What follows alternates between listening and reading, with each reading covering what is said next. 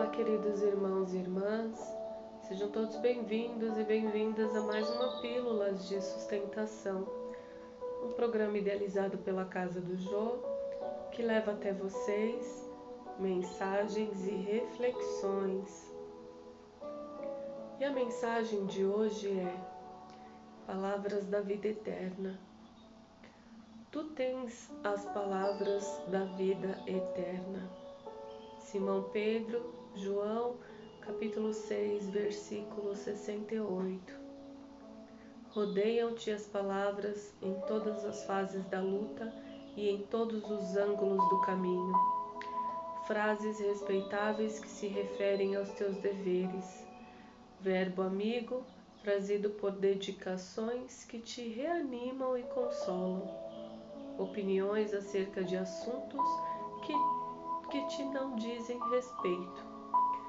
Sugestões de variadas origens, preleções valiosas, discursos vazios que os teus ouvidos lançam ao vento, palavras faladas, palavras escritas. Dentre as expressões verbalistas articuladas ou silenciosas, junto das quais a tua mente se desenvolve, encontrarás, porém, as palavras da vida eterna. Guarda teu coração à escuta. Nascem do amor insondável do Cristo, como água pura do seio imenso da terra. Muitas vezes te mantens despercebido e não lhes assinalas o aviso, o cântico, a lição e a beleza. Vigia no mundo, isolado de ti mesmo, para que lhes não percas o sabor e a claridade. Exortam-te a considerar a grandeza de Deus e a viver de conformidade com as suas leis. Referem-se ao planeta como sendo nosso lar e à humanidade como sendo a nossa família. Revelam no amor o laço que nos une a todos. Indicam no trabalho o nosso roteiro de evolução e aperfeiçoamento. Descerram os horizontes divinos da vida e ensinam-nos a levantar os olhos para os mais alto e para os mais além. Palavras, palavras, palavras.